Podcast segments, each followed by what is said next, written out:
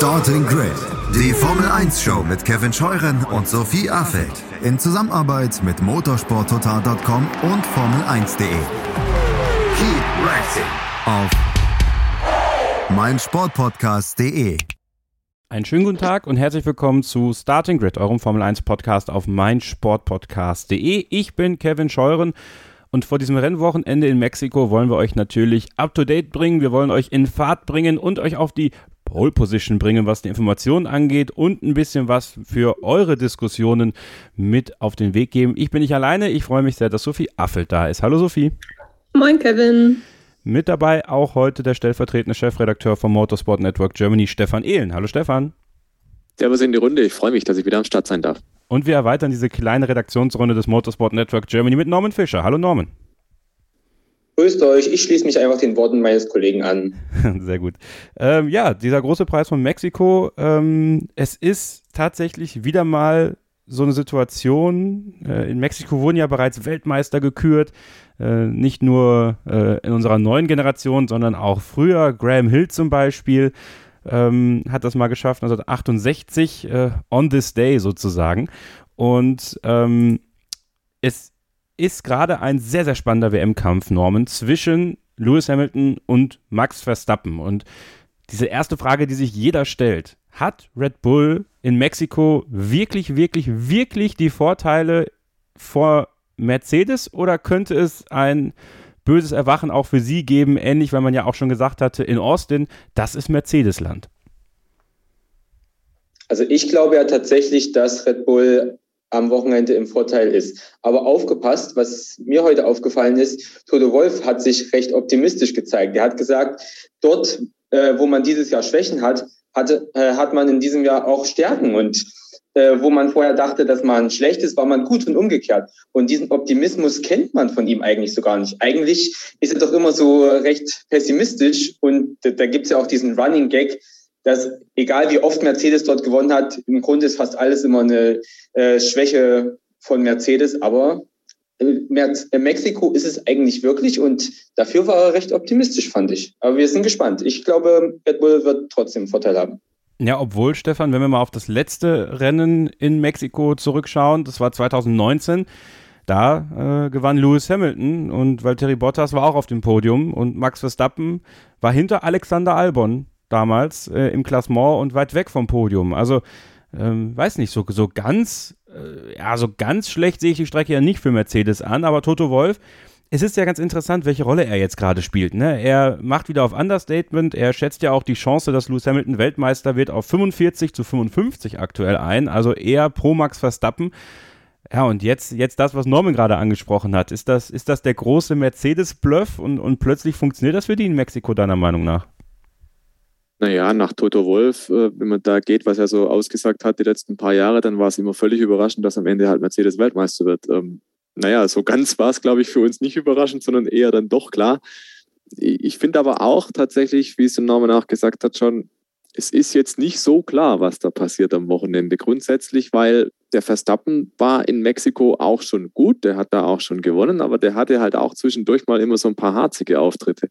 Stellvertretend seid ihr mal erinnert, da gab es ja auch mal diverse Kollisionen und er hätte mal der jüngste Pole-Sitter werden können in der Formel 1 hat dann nicht geklappt, weil Daniel Ricciardo auf einmal auf der Pole war. Das hat zum Beispiel Red Bull und Helmut Marko natürlich sehr gestunken damals. Und solche Geschichten gibt es halt auch. Also es ist nicht immer nur eine gemate Wiesen für, für Red Bull und für Max Verstappen in Mexiko, sondern das ist in der Vergangenheit oft auch nicht ganz rund gelaufen. Und deswegen, also dass man davon ausgehen kann, Red Bull, Max Verstappen, Mexiko, das passt zusammen wie Topf auf Deckel und Deckel auf Topf. Ähm, so war es bisher halt auch nicht. Aber tatsächlich, die Höhenlage macht dieses Rennen ja so besonders. Wir sind da, glaube ich, auf 2200 Meter Höhe. Das spielt mit den Motoren. Das sorgt für andere Herausforderungen. Das sorgt dafür, dass das Material anders belastet wird. Das ist im Prinzip die ganz große Unbekannte im Rennkalender, weil diese Strecke, ich glaube, ähm, 1500 Meter etwa oder 1400 Meter höher liegt als alles andere im Kalender. Und das ist also technisch sozusagen unvorhersehbar. Also die, die Maschinen halten das grundsätzlich aus, aber die sind nicht für dieses eine Rennen gebaut natürlich. Deswegen so ein bisschen Oldschool Formel 1 könnte drin sein am Wochenende, dass vielleicht mal Material nachlässt oder der Belastung nicht gewachsen ist.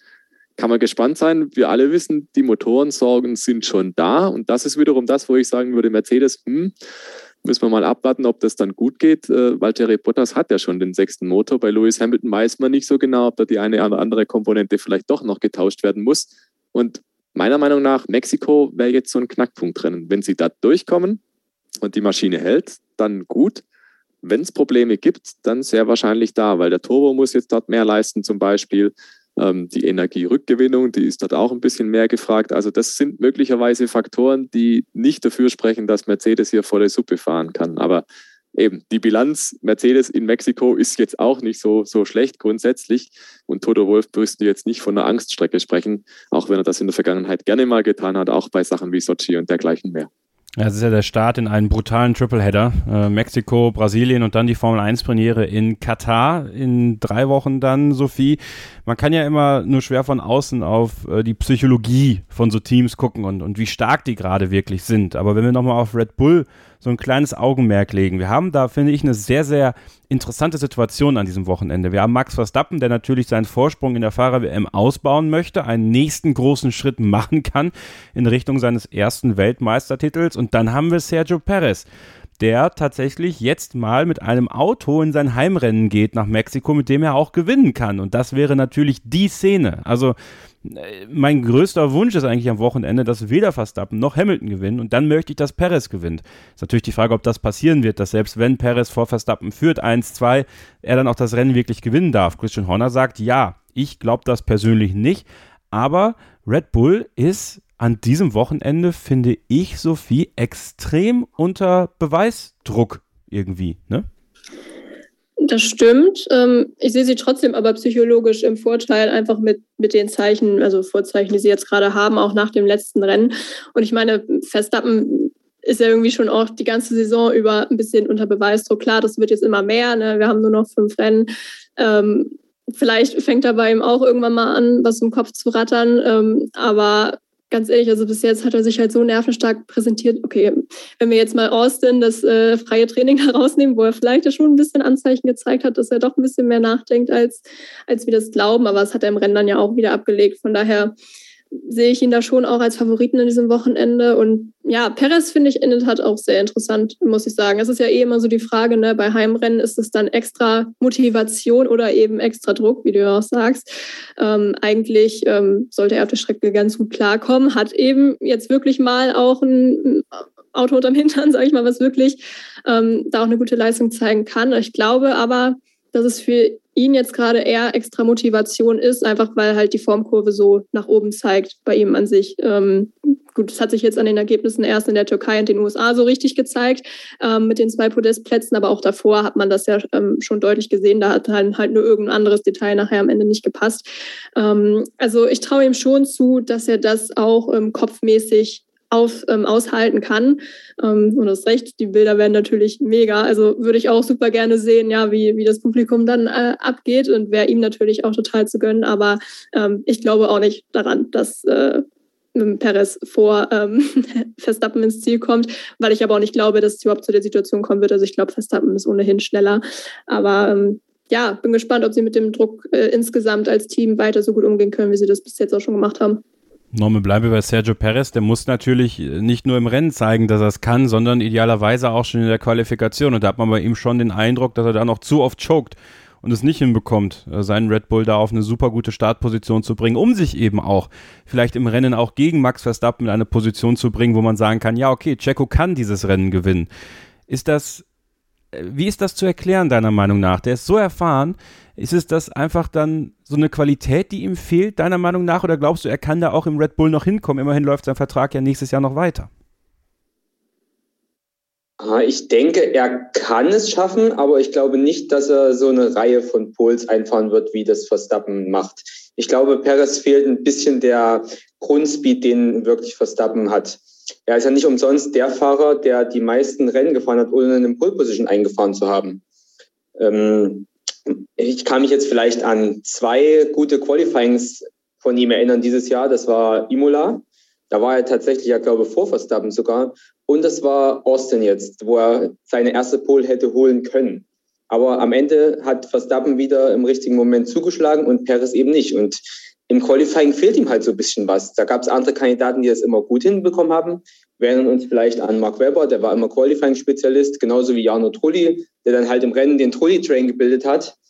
Und bei Perez ist es irgendwie andersrum. Der ist halt ein Rennspezialist, kann gut auf die Reifen aufpassen, aber im Qualifying läuft es halt nicht. Und das ist halt in diesem Jahr auch so ein bisschen sein Problem. Er ist noch ein bisschen im Hintertreffen gegenüber Verstappen und auch gegenüber Hamilton.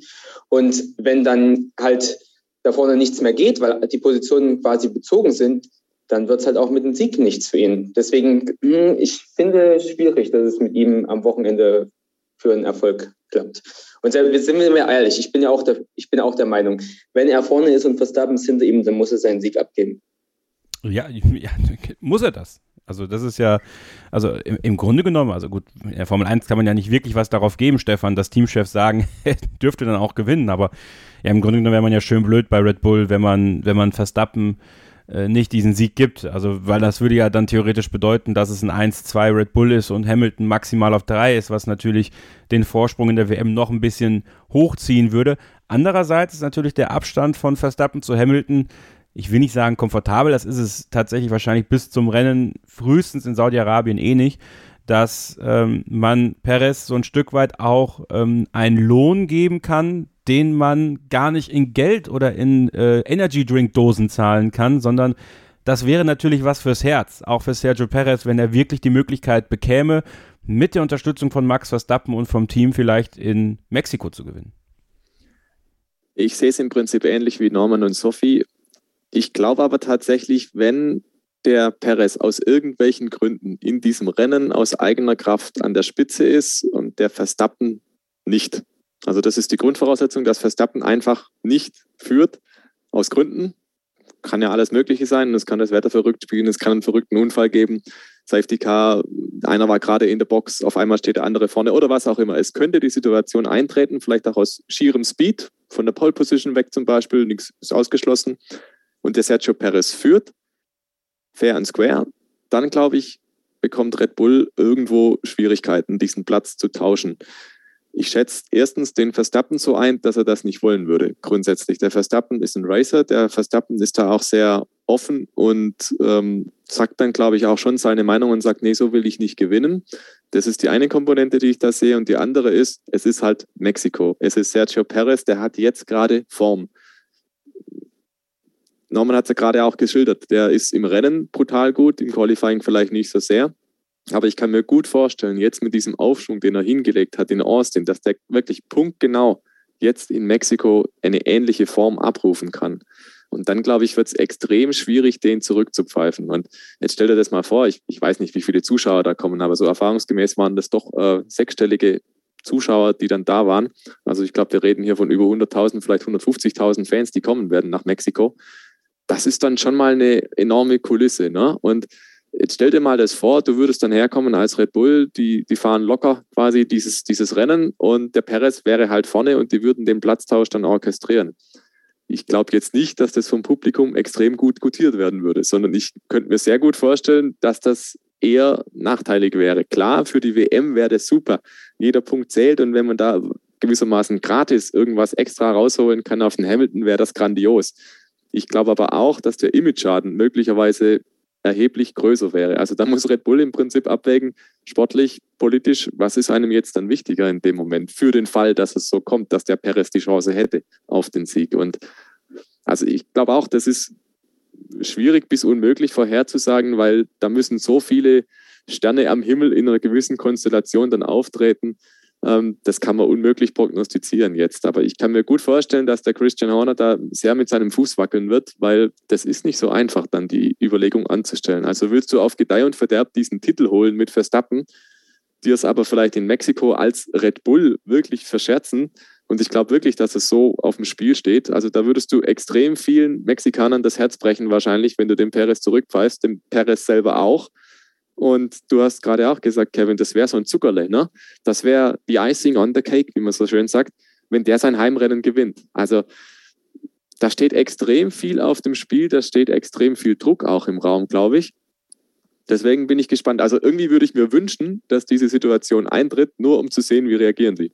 Sehr schön, sehr spannender Punkt. Sehr schönes Schlusswort für unser Red Bull-Thema heute. Wir werden diesen WM-Kampf aber noch ein bisschen aufdröseln, denn elf Punkte liegen zwischen Lewis Hamilton und Sergio Perez. Das äh, Sergio Perez, Max Verstappen, Sergio Perez. Es ist äh, ein bisschen verwirrend, wenn da so viele Fahrer mit sind, Freunde.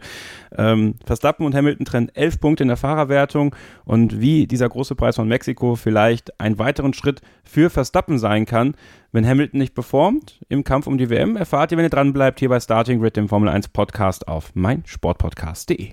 Rechnen kann Kevin Scheuren einfach nicht. Konnte er nie, wird er wahrscheinlich auch nie lernen und lesen kann er erst recht nicht, denn hier vor mir stehen 287,5 Punkte für Verstappen, 275,5 Punkte für Hamilton.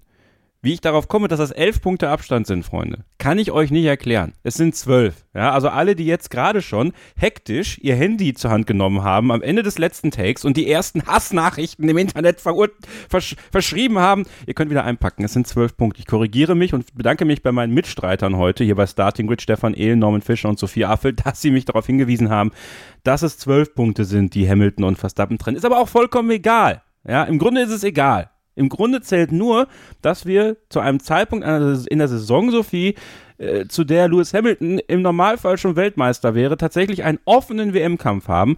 Und dieser Tripleheader, ich habe schon angesprochen, Mexiko, Brasilien, Katar. Es sieht jetzt mal ganz danach aus, dass diese nächsten zwei Rennen, Mexiko und Brasilien, vielleicht aber auch Katar vom Layout eher Red Bull entgegenkommen können. Wie kann Lewis Hamilton denn deiner Meinung nach diese Lücke noch schließen? Braucht es da einen Ausfall von Max Verstappen am besten schon in Mexiko? Ja, gute Frage. Also ehrlich gesagt wüsste ich momentan nicht, wie, wie sie das sonst irgendwie kompensieren sollten, diesen Abstand, weil, wie gesagt, ne, entwickelt wird da nicht mehr viel technisch. Ähm, gut, also ich finde Brasilien, da muss man irgendwie noch mal ein bisschen gucken. Also ich glaube, dass da der Vorteil also schon auch eine Red Bull-Strecke, wenn man es festlegen möchte. Aber ich glaube, der Vorteil wird dann nicht ganz so groß sein wie jetzt in Mexiko. Aber wie gesagt, Vorhersagen sind schwierig. Bei Katar ja genau dasselbe, sind wir auch noch nie gefahren. Der Sprint äh, in Brasilien spielt da vielleicht auch noch eine Rolle. Vielleicht äh, sehen wir ja auch wieder ein, Silverstone 2.0 dann. Ne? Ich meine, da sind wir wieder beim Thema. Ne? Immer an Sprintwochenenden hat es ja gekracht bis jetzt zwischen Verstappen und Hamilton. Also vielleicht passiert es wirklich, was jetzt gerade quasi schon so ein bisschen angekündigt hast. Ähm, Toto Wolf hat ja auch schon drüber gesprochen diese Woche, ja, dass, ähm, dass das eventuell noch ein Faktor werden könnte. Also ja, ehrlicherweise wüsste ich wirklich nicht, wie sie sonst gerade noch vorbeiziehen sollten aufgrund der Strecken, die eben noch, noch vor uns liegen. Und ich hatte auch vor ein paar Wochen noch in einem anderen Podcast gesagt, dass ich glaube, wenn Red Bull jetzt die nächsten beiden Rennen gewinnt, äh, ja, dass die dann auch die WM holen werden. Und dabei bleibe ich auch. Von daher ähm, bin ich momentan nicht so optimistisch, was Mercedes angeht. Aber ähm, ja, diese Saison weiß man es halt einfach nicht. Norman, nun wissen wir aber, dass wenn es ein Team gibt, was noch irgendwie einen, einen Hasen aus dem Hut zaubern kann, um, um da was umzudrehen, dann ist es Mercedes. Aber man hat so ein bisschen das Gefühl, also zumindest ist es bei mir von außen so, dass auch äh, die jetzt so ziemlich am Ende ihres Lateins sind. Also jetzt muss es halt irgendwie klappen. Also es ist eine ganz interessante Situation in Bezug auf Mercedes, weil wir sie die letzten Jahre einfach nicht hatten. Ähm, ja, wie ist denn so, wie ist denn so dein Gefühl, was Mercedes noch tun könnte? Können sie noch was tun, um diesen Trend, der sich jetzt so ein bisschen andeutet, dass Red Bull tatsächlich hinten raus vielleicht sogar äh, die bessere Möglichkeiten hat, Weltmeister zu werden, ähm, ja, dass das für Hamilton und Mercedes noch zu schaffen ist? Wie, wie siehst du es? Hm, es ist schwierig für sie. Also entwicklungsmäßig geht ja eigentlich fast nichts mehr es kommt halt jetzt, wie Sophie schon gesagt hat, auf die Strecke drauf an. Und ich glaube nicht, dass Mercedes noch wirklich viel in der Hinterhand hat. Ähm, deswegen fangen die ja jetzt auch schon irgendwie an mit diesen psychologischen Spielchen, weil das vielleicht das letzte Mittel ist. Aber gut, man kennt Mercedes und weiß, im Zweifel haben sie immer noch irgendwas ausgepackt. Aber ich glaube auch, dass das Team einfach in den letzten Jahren so dominant war, dass sie nie ihre Bestleistung zeigen mussten. Und jetzt müssen sie es. Und ja, sie sind irgendwie in einer ungewohnten Position. Sie kennen das gar nicht, dass sie so unter Druck stehen. Und jetzt ist halt Crunch-Time und wir werden halt sehen, ob sie noch was rausholen können oder nicht. Aber was, das bleibt halt abzuwarten. Das kann ich jetzt auch nicht sagen. Und wir wissen es ja auch, Stefan, das Nervenkostüm von Lewis Hamilton leidet unter so einer Situation. Also wir haben es ja mit äh, Nico Rosberg im eigenen Team erlebt. Wir haben es aber auch in der Vergangenheit schon erlebt, ja, mit Fernando Alonso auch im eigenen Team, mit Felipe Massa damals bei Ferrari. Also da hat es ja auch geknistert und geknatscht und man hat immer das Gefühl, dass diese angreifbarsten Momente von Lewis Hamilton einfach die sind, wenn er unter Druck gerät. Und äh, das ist er ja. Ne? Er hat diesen Ansporn, diesen achten Weltmeistertitel sich zu holen. Am besten so schnell wie möglich, weil keiner weiß, wie es 2022 aussieht. Und diese Marke zu haben, ich glaube, das ist Lewis Hamilton extrem wichtig, auch wenn er das immer noch so ein bisschen runterspielt. Aber ich glaube, das treibt ihn schon an.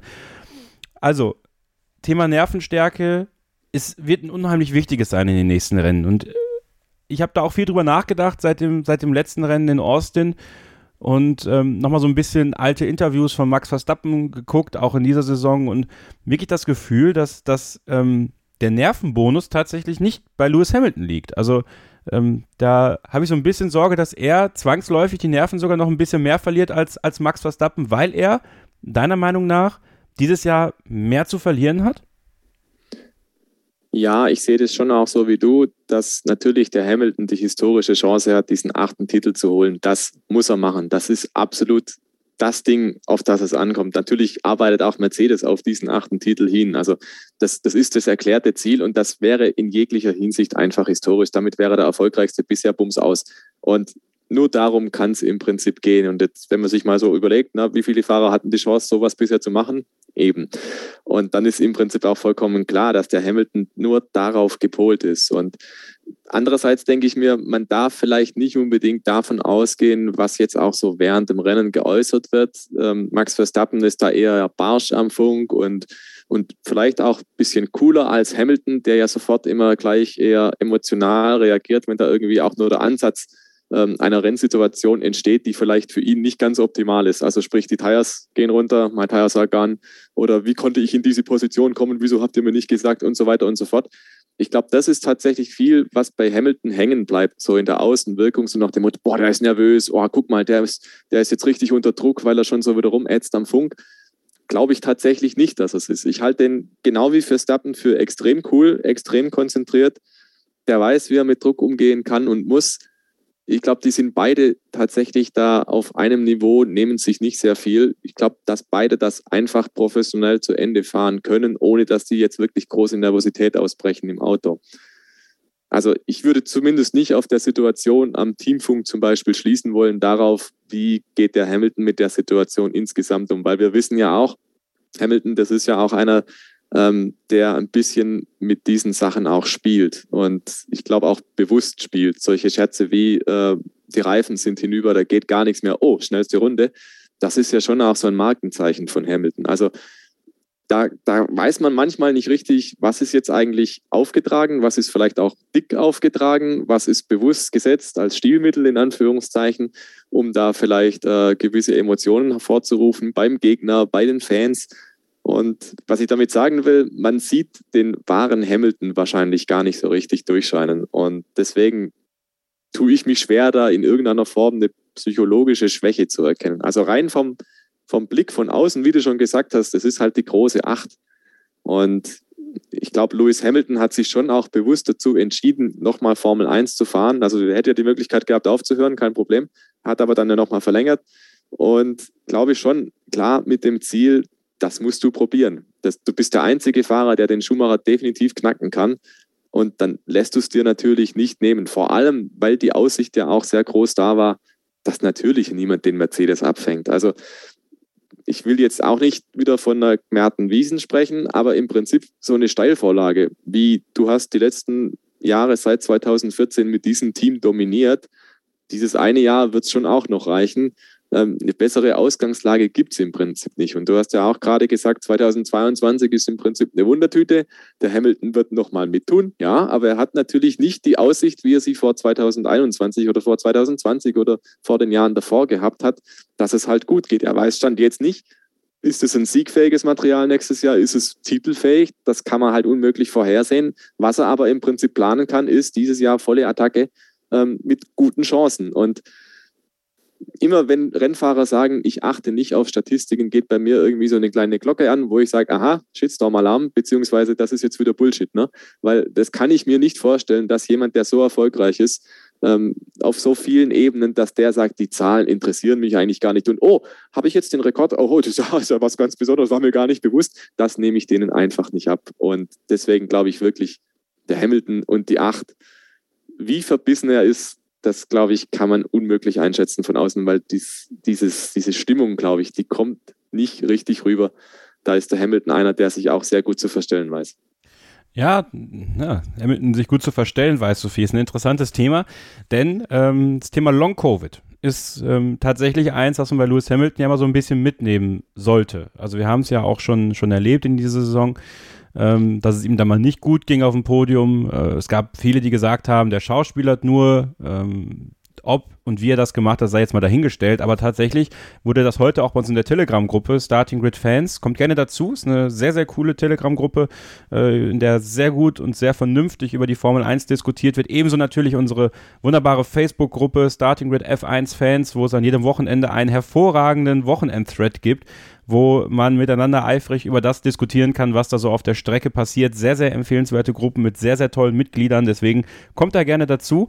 Ähm, und in Mexiko mit der Höhenluft, Sophie, es stellt sich ja dann auch die Frage, ne? Also, wie wirkt sich das dann darauf aus, dass ob Lewis Hamilton Long-Covid hat, Long-Covid-Symptome hat, ähm, mit der Leistungsfähigkeit, dass ja, dass das natürlich irgendwo immer so ein bisschen drüber schwebt, dann auch selbst wenn Max Verstappen Weltmeister wird, Lewis Hamilton das er nutzen könnte, theoretisch, wenn er es denn wollte, wird natürlich ein schlechter Verlierer sein, wenn er das zieht, aber diese Karte ziehen kann. Ne? Ich war nicht bei meiner, bei meiner letzten Schaffenskraft und konnte es am Ende nicht schaffen, weil es sind ja schon tatsächlich jetzt drei Rennen hintereinander, die dann doch auch mit Reisestrapazen verbunden sind, äh, nach dem, nach dem, was wir so gesehen haben, sich das auch bei Lewis Hamilton bemerkbar machen könnte. Also ich bin jetzt natürlich kein Virologe oder so, ja, ist ja klar. Von daher kann ich jetzt nicht einschätzen, ähm, wie viel das wirklich ausmacht und wie viel er jetzt auch in, in, letzt, in den letzten Wochen noch damit zu kämpfen hatte, weil ich habe das jetzt also zumindest nicht großartig noch irgendwie gehört, irgendwas ähm, von seiner Seite dazu. Also seit Ungarn zumindest nicht mehr, wo er es ja auch nicht selbst aktiv angesprochen hat, sondern da wurde es ja auch eher ein bisschen an ihn herangetragen, wo er meinte, ja, könnte auch irgendwie ein Faktor ähm, sein. Aber ja, natürlich, also mit dieser mega dünnen äh, Luft da in Mexiko, ähm, da haben ja alle Probleme oder viele Probleme mit. Ja, es gibt ja nicht umsonst äh, so viele Sportler, egal welche Sportler, die vorher wochenlang ins Höhentrainingslager fahren oder so. Und ähm, die hatten jetzt halt, also alle Fahrer, nicht die Gelegenheit, sich jetzt großartig irgendwie daran zu gewöhnen. Ähm, von daher, ja, bin ich schon gespannt, ob es Auswirkungen hat. Aber wie gesagt, gilt, glaube ich, für, für alle Fahrer. Aber du hast schon recht, auch gerade dieser Aspekt mit dem Tripleheader. Und ähm, ja, ein bisschen höher in höheren Höhenlagen befinden wir uns ja auch in, in Brasilien dann wieder. Von daher, ähm, ja, es ist, wäre es auf jeden Fall ein spannender äh, Faktor. Ich kann aber, wie gesagt, nicht beeinflussen, äh, was heißt beeinflussen, nicht beurteilen, sorry, inwiefern das jetzt wirklich ähm, Auswirkungen mit Long-Covid hat. Aber ich glaube, wenn Verstappen am Ende wirklich den Titel holen sollte oder auch die Rennen jetzt gewinnen sollte, ich glaube persönlich nicht, dass Hamilton das dann als ähm, Ausrede oder Begründung irgendwie nimmt. Also ähm, ich glaube, da ist er dann doch fairer Verlierer genug. Ähm, ja, würde ich ihn zumindest so einschätzen. Aber dafür muss er ja erstmal verlieren. Also äh, die WM bleibt spannend. Auch nach Mexiko gehe ich schwer davon aus, dass sie spannend bleibt. Denn es gibt ja noch Teams dahinter, die vielleicht reinrücken können. Wir müssen das also im nächsten Take mal besprechen. Was ist diese Strecke in Mexiko überhaupt für eine? Wie ist es mit diesen Autos, die wir dieses Jahr haben, einzuschätzen? Und gibt es vielleicht ein Team, was als Überraschungsteam reinstechen kann? Das Ganze erfahrt ihr, wenn ihr dran bleibt, hier bei Starting Grid, dem Formel 1 Podcast auf meinsportpodcast.de. Ihr hört Starting Grid, den Formel 1 Podcast auf meinsportpodcast.de mit der Vorschau auf den großen Preis von Mexiko. Eine stimmungsvolle Strecke. Ja, also nicht nur von der Stimmung an der Strecke, denn mit diesem riesen Baseballstadion zum Beispiel, ja, Traditionalisten vermissen diese letzte Kurve, aber dieses Baseballstadion, wo dann auch die Siegerehrung stattfindet, das hat schon was. Das ist schon einzigartig in seiner, in seiner Größe, in seiner Wucht, wenn die Fahrer dann da durchfahren. Und auch generell ist das eine Strecke, Norman, die unfassbar interessant ist. Äh, was, was ist Mexiko für dich für eine Strecke? Ist es, ist es Speed? Ist es äh, ist, ist da das Talent gefragt vom Fahrer? Ist es ein bunter Mix? Äh, wie stehst du zur Strecke in Mexiko? Ich finde Mexiko eigentlich eine ganz interessante Strecke. Und was es für mich ausmacht, ist auch wieder eben diese Höhenluft, aber nicht äh, wegen den Motoren, dass sie weniger leistungsfähig sind, sondern einfach, weil man da ein ganz besonderes Abtriebsniveau fährt. Das heißt, die Teams, die basteln ihren kompletten Downforce ans Auto, haben aber nicht äh, den Nachteil, dass sie viel Luftwiderstand haben. Deswegen können sie das machen, auch wenn jetzt die Strecke vom Layout her vielleicht das nicht gerade sagen würde. Und das heißt aber auch, äh, dass durch die dünnere Luft auch weniger Abtrieb da ist. Also du machst zwar viel Downforce ans Auto, aber am Ende kommt auch nicht so viel darauf, äh, davon an. Das heißt, das Auto ist schwierig zu fahren und wir werden sehen, welcher Fahrer dann am besten damit zurechtkommt. Aber das ist so der Hauptpunkt, der es für mich ausmacht. Ansonsten haben wir natürlich äh, einen guten Mix aus langen Geraden im ersten Sektor, äh, dann langsamen Kurven, die Stadionbereich und aber auch diesen schnellen, flüssigen Mittelteil. Also irgendwie hat die Strecke doch alles. Also es wird spannend. Anschlussfrage daran dann. Ähm, wir haben ja diese zwei verschiedenen Konzepte, Low Rake, High Rake. Ist das bei, bei Red Bull deiner Meinung nach ein Vorteil, dass man eher äh, das High Rake fährt? Könnte ein Low Rake Team da dazwischen grätschen oder ist das gar kein großer Unterschied deiner Meinung nach an diesem Wochenende eben aufgrund der sehr interessanten Begebenheiten, die wir durch die Höhe haben? Gut, dafür bin ich jetzt äh, zu wenig Techniker und Ingenieur, als dass ich da eine konkrete Antwort drauf geben könnte. Aber wir haben halt gesehen, dass Red Bull in den vergangenen Jahren immer sehr gut damit zurechtkommt. Also kann ich mir durchaus vorstellen, dass das Red Bull-Konzept auch wieder sehr gut funktionieren wird.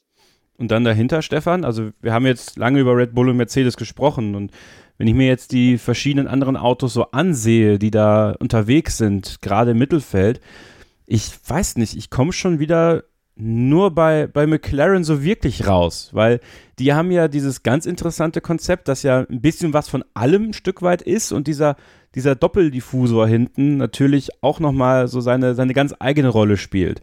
Also ist McLaren der, der Slot für, für Best of the Rest schon sicher und können die vielleicht sogar unter Umständen auch irgendwo reinrutschen, wo man sie vielleicht jetzt noch gar nicht sieht, sprich Richtung Podium?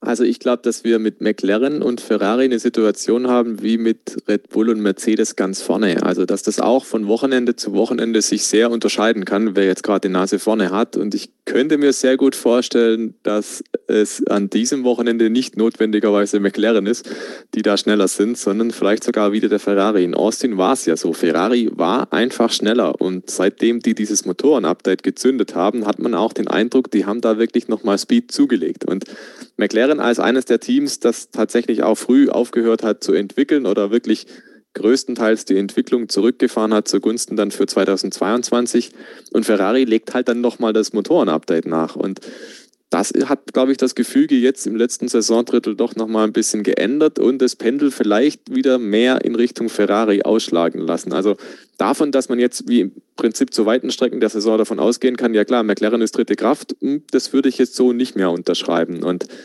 wer, also wenn ich jetzt da aufs, aufs Wochenende hinblicke, dann habe ich vor allem, glaube ich, im Hinterkopf Charles Leclerc. Wir wissen alle, der ist im mhm. Qualifying mhm. super gut. Und im Rennen kriegt das meistens auch extrem gut umgesetzt. Und das war jetzt was in den vergangenen Wochen, was mir haften geblieben ist. Dass Charles Leclerc einer ist, auf den man gut aufpassen muss, dass der einer sein kann, der da wirklich weit vorne reinfährt und vielleicht dann für Ferrari die Spitzenposition dann rausholt im Vergleich zu McLaren. Also wenn ich tippen müsste, dann würde ich sagen, der Leclerc im Qualifying und im Rennen, das könnte die größte Nummer da werden im vorderen Mittelfeld. Aber und da sind wir dann wieder auch bei der Höhe in Luft. Ich würde auch nicht ausschließen, dass der Alpha Tauri dieses Wochenende besser aussieht. Wenn generell Red Bull und Honda sagen, hey, das könnte was für uns sein, dann dürfen wir natürlich das zweite Honda-Team nicht vergessen, Alpha Tauri eben.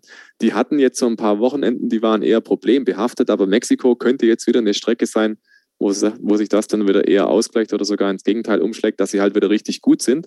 Und wenn wir uns zurückerinnern, äh, Pierre Gasly, der fährt dieses Jahr richtig stark. Der war im Qualifying teilweise in den Top 5, Top 6 und das ist eigentlich die Region, wo der auch wieder reinfahren könnte. Also so ganz klar, dass es sich nur um Ferrari und McLaren da dreht am vorderen Mittelfeld, ähm, ist es, glaube ich, nicht.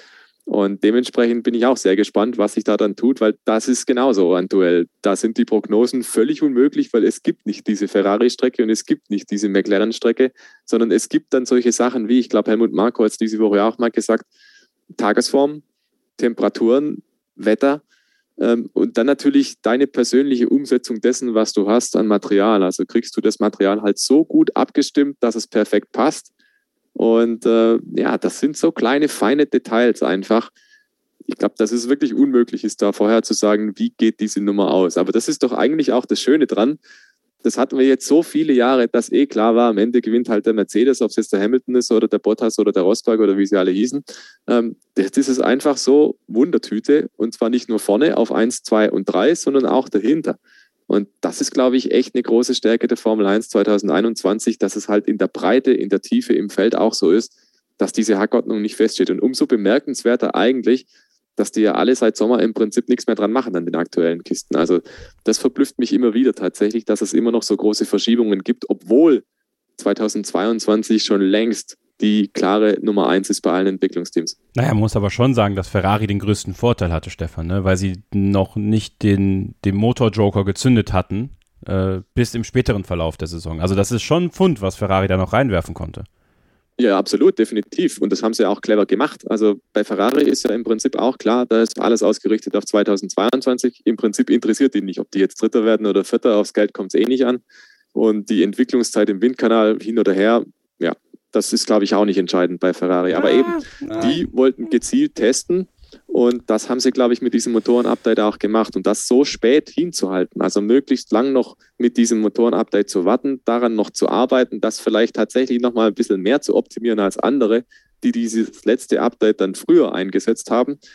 Glaube, das könnte sich jetzt positiv auswirken. Na, Stefan, da stimme ich immer noch nicht zu. Christian sagt das ja auch. Ich weiß nicht, ob das so ein Chefredaktionsding bei euch ist, aber ich glaube das nicht so viel. Ich glaube nicht, dass Ferrari das egal ist, ob sie Dritter werden oder Vierter werden, weil dafür sind die jetzt zu gut rangerückt über die Saison und merken, dass sie gute Schritte machen und haben mit Charles Leclerc und Carlos Sainz zwei Fahrer, die auch so ehrgeizig sind, das schon mitnehmen zu wollen. Und das Momentum, was man aufbauen könnte für 2022 als Zeichen an die Konkurrenz zu sagen, hier, schaut mal, ihr könnt mit uns rechnen. Gut, ob das dann für ganz vorne reicht, das sei mal dahingestellt.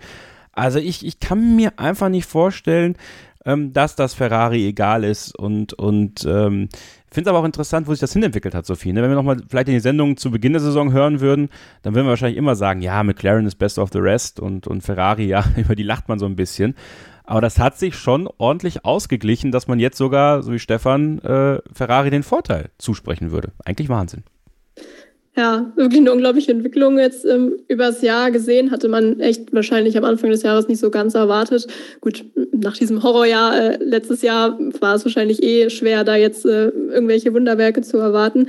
Ähm, aber vielleicht gerade deswegen, weil halt das letzte Jahr auch so katastrophal war, ja, kann es natürlich, also ich meine, wir kennen ja die Gründe, aber mehr oder weniger. Aber vielleicht ist es gerade deswegen auch ähm, ja, schwer schön, sich dann mit diesem dritten Platz in der Konstrukteurs-WM dann doch am Ende zu belohnen. Ähm, ich bin da trotzdem irgendwie ein bisschen zwiegespalten. Also du hast das Momentum angesprochen. Also das ist, glaube ich, schon ein Ding, ähm, dass man sagt, okay, damit gehen wir dann auch in die nächste Saison und dann aber einen Schritt weiter, ne, Step by Step und äh, peilen vielleicht noch einen Schritt höher an. Ähm, andererseits, ja gut, neue Autogeneration nächstes Jahr etc. Gut, dann nimmt man wahrscheinlich auch trotzdem ein bisschen ähm, mehr die, die Entwicklungszeiten mit, Windkanalzeit etc., mit die man dann bekommt. Und was das Geld angeht, ich meine, die sind ja, glaube ich, schon das reichste Team. Von daher, also ähm, dafür ist P3 dann natürlich auch relativ egal. Also ja, ich bin da echt ein bisschen zwiegespalten, aber ähm, ja, eigentlich sollte man sich ja, also ich würde natürlich nie zugeben, ne, wahrscheinlich äh, und nie sagen, ja, nee, P3, das wollen wir jetzt hier nicht. Ähm, aber ja, eigentlich müsste man sich auch schon für das belohnen, was sie jetzt auch in dieser Saison ähm, auch entwickelt und gezeigt haben. Ja, aber schwierig. Ja, ich bin, ich bin sehr gespannt. Äh, interessant finde ich immer Alpha Tauri-Normen tatsächlich äh, in den letzten Wochen. Also oft hat man sie, so wie Stefan auch, äh, in den Kreis äh, von Teams gebracht, wo man denkt, okay, da müssten sie sein. Und dann hat man das Gefühl, dass genau wenn das passiert und das so einheitlich auch ist, dass ganz viele Expertinnen sagen, okay, das ist ein Team, damit ist zu rechnen an diesem Wochenende, dann schaffen sie es irgendwie nicht. Auch Pierre Gasly nicht so wirklich. Ist mir noch zu sehr Wundertüte tatsächlich, auch wenn ich, äh, wie ihr alle wisst, großer Fan von Pierre Gasly bin und mich auch jedes Mal freue, wenn er da vorne mitfährt, äh, dass das jetzt auch für Mexiko ja, vielleicht dann doch der Vorteil ist, dass sie eben so nah am Red Bull sind, dass sie da tatsächlich ähm, mitspielen können, ne? Also ich rechne schon damit, dass Alpha Tauri in Mexiko eine gute Rolle spielt. Ähm, Gasly war zuletzt, hat eine schwierige Phase. Also wenn wir uns die letzten vier Rennen angucken, da hat er genau einmal gepunktet und das war Türkei. Ansonsten hatten wir den Ausfall oder den Nichtstart sogar in Monza, dann den Ausfall jetzt in Austin und Platz 13 in Russland. Also für ihn wäre ein Erfolgserlebnis eigentlich mal wieder ganz gut. Und auf der anderen Seite haben wir Tsunoda. Äh, da hat ja selbst Williams zeitweise gespottet, ja, ähm, wir können neben den Alfa Romeo auch Tsunoda schlagen, aber dann mussten sie auch erkennen, oh, der hat sich jetzt mittlerweile auch gesteigert und hat ja auch in Austin gezeigt, dass er in die Punkte fahren kann und hat ja jetzt auch in Istanbul und in Austin zweimal ähm, die Mercedes ganz gut aufgehalten. Einmal Hamilton, einmal Bottas. Also der hat schon gezeigt, dass er seinen Wert hat. Und ich möchte ganz kurz nochmal auf McLaren zurückkommen, weil da habe ich nämlich gerade eine interessante Statistik gefunden, die eigentlich so zeigt, dass McLaren am Anfang der Saison äh, sehr stark war und jetzt am Ende ein kleines bisschen vielleicht hinter Ferrari gefallen ist. Weil wenn wir die Statistik von Lando Norris sehen, der hat in den ersten zehn Rennen, äh, ist er neunmal unter die Top 5 gefahren und nur einmal eben nicht. Das war Platz 8 in Spanien. Und seitdem, in den letzten sieben Rennen, ist er nur einmal überhaupt über Platz 7 hinausgekommen. Und das war das äh, kuriose Rennen in Monza, wo McLaren ja seinen Doppelsieg gefeiert hat. Stimmt, ja. Ja, die haben einen, die haben einen signifikanten, naja, nicht Schritt zurück gemacht, aber man merkt da auf jeden Fall, das hat ja Andy Seidel auch in Austin gesagt, dass die Entwicklung abgeschlossen ist und das vermutlich schon eine ganz lange Zeit. Ja, und Ferrari konnte diesen Schritt, diesen Schritt gehen. Also, ähm, ja, das Mittelfeld bleibt wieder ganz eng. Also auf F1 TV könnt, ich, äh, könnt ihr auf dem Pitlane Channel, den könnt ihr auch bei Sky abrufen übrigens. Ne? Also wenn ihr einen Sky Q Receiver habt, dann äh, könnt ihr mal ins Q-Menü gehen. Da findet ihr dann auch den Zugang zu den Onboard-Channels. Also einige von euch fragen das nämlich auch noch immer. Wie komme ich da eigentlich an diese ganzen Kanäle? Ja, also einfach im Q-Menü dann äh, sich so ein bisschen rumdrücken zu Sport, Formel 1 und dann normalerweise auch direkt in der, in der Live-Übertragung sieht man das dann auch direkt angezeigt, damit man da das aussuchen kann. Und im Pitlane-Channel gibt es dann auch den englischen Kommentar. Ähm, ist äh, wirklich sehr empfehlenswert, weil da auch sehr viel vom Mittelfeld gezeigt wird und, und einige tolle Einblicke sind. Also wenn ihr einen großen Fernseher habt, dann ist es sogar sehr, sehr schön, sich das mal anzugucken. Stefan, angucken werden wir uns natürlich auch den, äh, ja, den Dreikampf ganz hinten. Alpha, Haas und Williams, die möchte ich nicht unter, unter den Teppich kehren. Ja, jetzt werden sich einige sagen, ja, Alpine, warum wird denn über Alpine oder über Aston Martin? Ja, ganz ehrlich, weil die nichts reißen werden an diesem Wochenende vermutlich. Ähm, möchte deswegen nochmal so ein bisschen nach ganz hinten schauen. Ähm, es ist ja eine interessante Situation auch bei Haas mit Mick Schumacher und Nikita Mazepin, die ja ihren ganz eigenen Wettstreit haben um das Momentum im Team, aber eben auch gegen die Konkurrenz. Und da ist ja auch einiges in Bewegung. Ähm, man hat das Gefühl, dass man bei Haas zumindest ein paar Schritte macht, aber an Alpha kommt man nicht ran und an Williams erst recht nicht. Also maximal noch an Nicolas Latifi. Wie schätzt du es in, in Mexiko ein? Könnte Haas da auch diese Höhenluft irgendwie zugutekommen oder ist das aerodynamische Konzept eh so vermaledeit bei dem Team, dass es auch keinen Unterschied mehr macht? Ja, gut, der Luftwiderstand des Autos ist dann doch, glaube ich, äh, ein bisschen eine andere Hausnummer als bei den anderen Fahrzeugen da. Insofern denke ich, ist, es wird sich nicht viel nehmen. Es wird nicht viel anders ausschauen als auf anderen Rennstrecken. Aber interessant finde ich weniger die technische Ausgangslage, sondern tatsächlich, was passiert da im Teamduell. Äh, ich hatte in den vergangenen Wochen tatsächlich den Eindruck, der Massepin, der hat zugelegt. Also im Sinne von, der hat Speed gefunden, der ist schneller geworden, der ist weniger fehleranfällig geworden, der hat weniger Blödsinn veranstaltet, der war im freien Training bei der Musik und bei der Musik heißt auf einem Niveau von Schumacher, teilweise auch davor. Und jetzt aber wiederum hat er irgendwie wieder die Kurve ins Gegenteil dann gekriegt. Also das, was er in Austin gezeigt hat, das war eine fertige Katastrophe. Da hat er am Samstag, glaube ich, nur eine einzige gezeitete Runde hingekriegt und ansonsten ist er ständig irgendwo abseits der Strecke rumgegurkt und hat äh, Track Limits missachtet. Hat dann später gesagt, ja, man muss natürlich ans Limit gehen, um zu wissen, wo das Limit ist. Ähm, am Ende war er, glaube ich, in zwei Sessions über 107 Prozent. Und das ist schon mal so eine kleine Ansage. Diese 107 Prozent, die haben wir in der Formel 1 nicht sehr oft genannt in den letzten paar Jahren, ähm, weil es einfach nicht dazu kam, weil einfach alle gut genug gefahren sind. Aber er hat da irgendwie, also völlig neben der Spur unterwegs gewesen, fand ich. Und das war, glaube ich, schon irgendwo ein Rückschlag. Davor hatte ich wirklich die, den Eindruck gewonnen, da tut sich was. Also, dass er sich ein bisschen zurückgenommen hat, nicht mehr so auf Krawall emotional unterwegs ist, sondern wir alle haben die Szenen ja noch im Hinterkopf, in Zandvoort und so und in Baku, wo er wirklich mit Gedeih und Verderb probiert hat, den Schuhmacher irgendwo abzudrängen und daran zu hindern, dass er besser abschneidet. Ich habe irgendwo den Eindruck, er hat sich da tatsächlich einen Schritt zurückgenommen, hat gesagt, okay, jetzt lassen wir mal die Rivalität, wie sie so ist und ich konzentriere mich auf das, was ich tun muss, nämlich fahren und das gescheit. Das hat für meine Begriffe recht gut funktioniert. Und dann eben Austin. Also deswegen ist es für mich das ganz große Fragezeichen, weil Schumacher hat ihn dann im Rennen auch ziemlich demontiert, das muss man auch sagen. Der hätte ihm fast eine Runde abgenommen dann. Und insofern bin ich sehr gespannt, ob eben dieser Trend sich fortsetzt, dass Mazepin grundsätzlich ganz ordentlich mitgeigen kann oder ob der Schumacher jetzt wieder einen draufsetzt und sagt, das war jetzt halt alles nur so ein kleines Herbstblühen bei Mazepin und ähm, er zeigt jetzt wieder noch deutlicher, dass er dann der Chef ist im Ring. Also ganz grundsätzlich, glaube ich, braucht man sich ja da nicht ja nicht allzu tief in die Materie einarbeiten. Man sieht schon ziemlich schnell und ziemlich klar, wer da den besseren Speed hat und wer einfach vielleicht auch das größere Talent hat und die Sache einfach besser umsetzen kann. Aber ja, es wird bei Haas wieder darum gehen, vielleicht kann man eventuell, wenn irgendjemand eine Motorenstrafe kriegt und ohnehin hinten steht und irgendjemand vielleicht im Qualifying auch Mist baut, an Q2 schnuppern. Ich sage nicht, dass es realistisch ist, dass sie da weiterkommen, aber ein guter Tag bei Schumacher, ein glückliches Händchen, vielleicht eine blöde Gelbphase am Ende bei anderen und die Sache kann dann schon funktionieren. Aber generell wird es so sein, glaube ich, wie sonst auch. Das Rennen beginnt, die Haas starten vielleicht nicht ganz so schlecht, sie starten vielleicht auch nicht von ganz hinten, aber nach ein paar Runden hat sich erledigt und die fahren wieder auf 19 und 20. Ist leider so in diesem Jahr. Man muss aber, glaube ich, auch sagen, dafür, dass die Null Entwicklung betrieben haben an dem Auto, schlagen die sich echt verdammt gut. Noch dazu mit zwei Rookies im Team. Also man hat eigentlich davon ausgehen können, glaube ich, dass die hemmungslos hinterherfahren. Das tun sie phasenweise auch, ja, aber es müsste eigentlich viel schlimmer sein. Also die müssten deutlich größere Abstände haben, die müssten noch gnadenloser hinterherfahren. Ähm, ich habe eigentlich schon sowas befürchtet wie Lola 1997, ne? die waren wirklich ja einige Sekunden weg.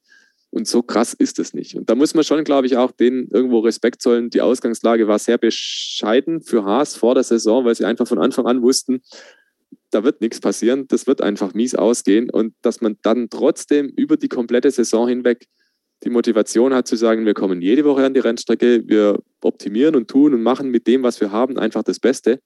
Und es geht tatsächlich vorwärts. Da kann man, glaube ich, wirklich auch mal sagen, gut, das ist tatsächlich gut, auch wenn immer das Label rote Laterne und Schlusslicht und schlechtestes Team da draufklebt. Aber die machen schon auch einen ordentlichen Job. Und wir werden über diesen Job auch sprechen. Wir, das sind Christian Nimmervoll und ich am kommenden Wochenende auf YouTube, auf dem Kanal von Formel1.de.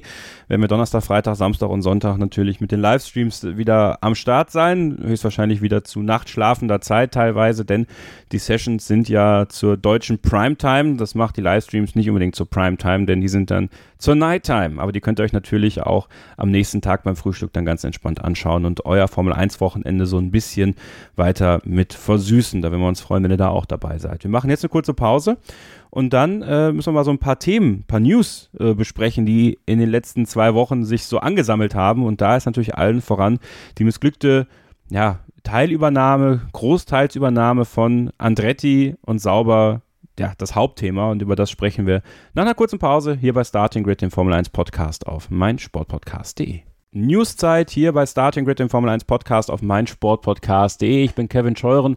An meiner Seite natürlich Sophie Affelt, meine Co-Moderatorin, Stefan Ehlen, der stellvertretende Chefredakteur vom Motorsport Network Germany und sein Redaktionskollege Norman Fischer. Stefan, ich habe es gerade schon angedeutet, der äh, ja, Kauf von Andretti, diese 80 Prozent, die gehen nicht äh, vom Team Sauber an Andretti, auch nicht von Finn Rausing an Andretti, die bleiben bei Finn Rausing. Warum und weshalb ist dieser Deal denn jetzt geplatzt?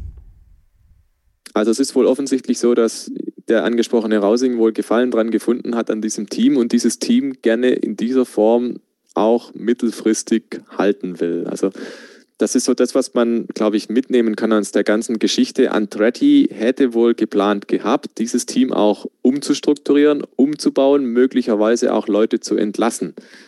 Und also diesen Standort Hinwil in irgendeiner Form aufzuweichen, zu verschlanken. Und das hat diesem aktuellen Eigentümer schon gestunken. Der hat da gesagt, nee, möchte nicht. Also wenn er das Team veräußert, dann so in feste Hände, dass diese Struktur, dass diese Gemeinschaft, die da entstanden ist, also beibehalten wird. Und es ist irgendwo halt rausgekommen, irgendwo hat irgendjemand Wind davon gekriegt, dass Andretti sich mit dem Gedanken trägt, halt da anders vorzugehen als aktuell. Und das stieß offensichtlich auf wenig Gegenliebe. Und man wollte da wohl auch dann raus auf gewisse Garantien, die Andretti hätte bringen sollen. Da gibt es entsprechende Medienberichte, dass da einige Millionen Euro im Raum gestanden sind, zusätzlich zum hohen Kaufpreis. quasi als Sicherheit, dass eben da keine Leute entlassen werden, dass eben genug Geld da ist für den Fall, dass irgendjemand gekündigt werden wird, dass der entsprechend Abfindung kriegt und so weiter und so fort.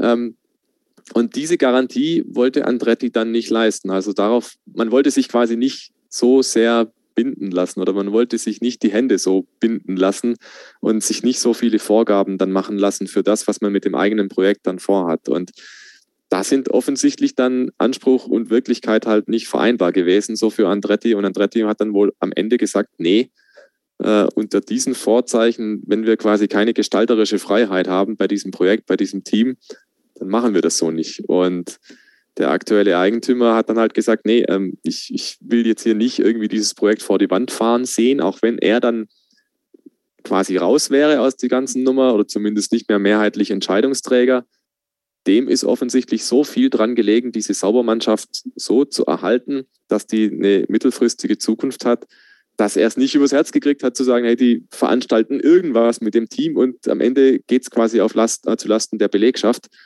Muss man irgendwo auch honorieren. Ne? Das ist ja ein sehr interessanter Ansatz, dass man mal sagt, hey, das Team ist mir so ans Herz gewachsen oder ist mir so wichtig, diese Mannschaft ist gut, die soll in dieser Form weiter zusammenarbeiten und wenn das nicht garantiert werden kann, dann veräußern wir den Laden nicht. Also ganz interessante Geschichte und wenn es dann auch immer darum geht, um die Frage, ja, wie weit war denn die Sache schon? Ja, die Sache war sehr weit. Colton Hörter, der Indycar-Fahrer, der ja als einer der Top-Talente gilt in Amerika drüben, der hat tatsächlich im Simulator schon gesessen in Hinwil.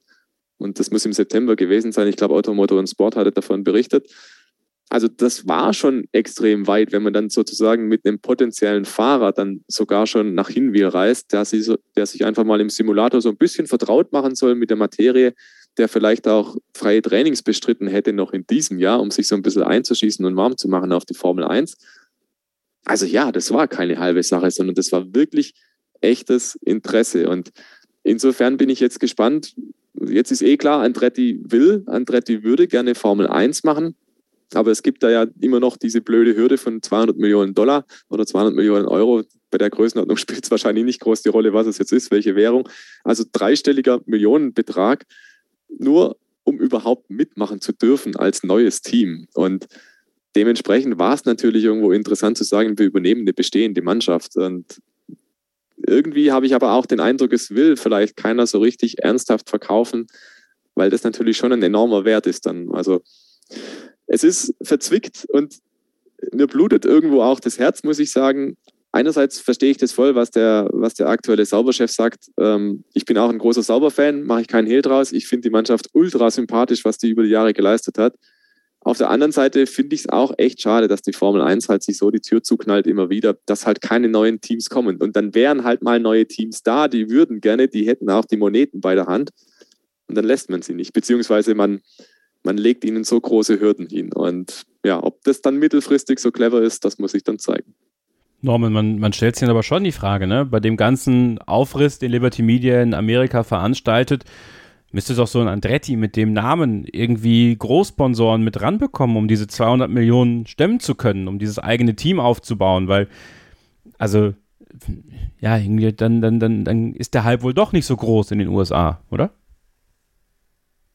Also ich könnte mir vorstellen, dass Liberty Andretti sehr gerne gehabt hätte. Und ich könnte mir auch vorstellen, dass sie äh, Colton Hörter eine Ausnahmegenehmigung gegeben hätten, um in der Formel 1 zu starten, denn der hatte ja nicht mal genügend Superlizenzpunkte, einfach weil die IndyCar-Serie halt nicht so viele Punkte kriegt wie zum Beispiel die Formel 2, also jetzt auf die Top 10 gesehen. Und ich denke mal, dass man für Amerikaner da schon eine Ausnahme gemacht hätte. Aber ja, es ist, es ist einfach dieses Problem mit diesen 200 Millionen da möchte man halt dieses Franchise-System schaffen. Und äh, Toto Wolf hat ja auch gesagt, er würde zu dem Zeitpunkt niemals verkaufen, einfach äh, weil die Teams halt in ein paar Jahren sehr viel wert sein würden. Ich glaube, Zach Brown hat von Milliarden gesprochen, die da äh, solche Teams wert sind. Und deswegen kann ich auch verstehen, warum jetzt ein Herr nicht verkaufen möchte. Aber dann, ja, ich würde mir tatsächlich wünschen, dass sie die 200 Millionen Grenze wieder abschaffen. Das würde gut für die Formel 1 sein. Da hätten wir mehr Teams. Und ich glaube nicht, dass die anderen Teams dann wirklich so viel an Wert verlieren würden, wenn da jetzt ein oder zwei Neueinsteiger kommen würden. Äh, Andretti hätte der Formel 1 auf jeden Fall gut zu Gesicht gestanden. Und wenn man jetzt bedenkt, welches Geld ähm, die für sauber ausgeben wollten, hätte man diese 200 Millionen Grenze nicht von dem Geld, was sie da ein, äh, in die Hand nehmen wollten, könnte man schon ein ordentliches Team aufbauen, denke ich. Ja, das war nämlich auch genau mein Gedanke. Da dachte ich so, ja, okay, wenn man da jetzt so ein bisschen einen Weg findet, auch da mal, ja, unter diese 200 Millionen kommen zu können, sei es mit einer Sondergenehmigung oder mit äh, zumindest der Garantie, dass für drei, vier, fünf Jahre der Betrieb gesichert wäre. Ja, das wäre, wäre ja eine Möglichkeit. Aber ist jetzt nicht. Mal gucken, wie sich es entwickelt. Stellt sich natürlich dann auch die Frage, Sophie, wer kriegt denn jetzt das zweite Cockpit bei Alfa Romeo? Ähm, Valtteri Bottas ist safe. Ja, und dann daneben kann eigentlich vieles passieren. Ne? Wir haben Antonio Giovinazzi, der, finde ich, eine solide Saison fährt für die Verhältnisse, die ihm da auch gegeben werden. Also der ist ein Kandidat. Dann aus der Formel 2, Guan Yu Zhu, ähm, wo man ja auch noch nicht genau weiß, wie viel Millionchen bringt der jetzt tatsächlich am Ende doch mit äh, aus China, um natürlich da auch Geld reinzubringen. Ähm, dann Oscar Piastri und Theo Pocher, sicherlich mit Außenseiterchancen, weil die jetzt, ja, also bei Theo Pocher halt zumindest die, ähm, die äh, Sauberpartnerschaft gegeben ist. Bei Oscar Piastri müsste da noch ein bisschen mehr geschaffen werden. Also was glaubst du? Wer, wer, kriegt das Cockpit? Wer sollte es bekommen? Ähm, was ist da dein Eindruck? Du verfolgst ja auch die Formel 2 und was da so passiert ganz genau. Ja, ist irgendwie echt ein Chaos so ein bisschen, ne? Also erst dachte man ja, es sitzt ein Junior drin, keine Ahnung, Schwarzmann, Eilert, was auch immer, dann sollte es De Vries sein, dann ne, schließt es an Joe, dann hört er. Jetzt äh, glaube ich aktuell, dass der Trend schon wieder zu äh, Joe geht an sich. Ähm, ich glaube, der braucht äh, allerdings auch noch ein paar Superlizenzpunkte, wenn ich mich jetzt nicht ganz täusche. Ähm, sollte aber, glaube ich, wenn er seine aktuelle Position ähm, hält in der Formel 2, ist das, glaube ich, möglich. Ähm, deshalb, ne, wir haben ja auch schon drüber gesprochen, das Geld äh, ja, regiert halt sozusagen und ähm, er ist jetzt auch kein mega schlechter Fahrer, also wäre jetzt auch kein typischer Pay-Driver, wo du sagst, okay, der ist jetzt wirklich nur da, weil wir das Geld irgendwie ähm, brauchen und im amerikanischen Markt auch. Ähm, der chinesische Markt wäre natürlich auch sehr, sehr ähm, wichtig. Klar, Pucher.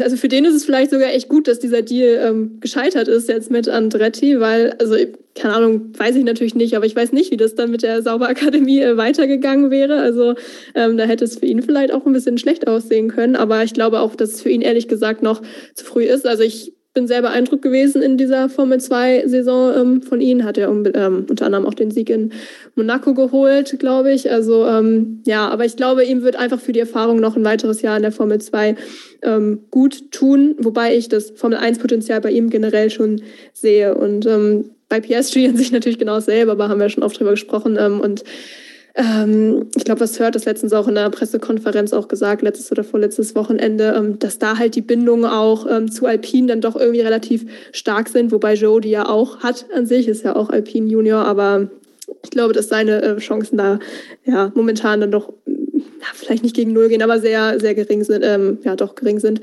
Und Giovinazzi, ähm, weiß ich nicht, ja, er fährt jetzt keine grottenschlechte Saison, aber ähm, ich sehe nicht, dass er da irgendwie noch, noch weiter in dem Cockpit bleibt und bin auch ehrlich, ich, ich finde bei Alfa Romeo ist irgendwie so vieles so ein bisschen festgefahren gerade. Auch in dieser Saison, finde ich, merkt man das einfach. Deshalb würde ich es eigentlich nicht so schlecht finden, wenn man da wirklich ganz frischen Wind auch nächstes Jahr reinbringt. Neue Fahrerpaarung, neue, neues Reglement.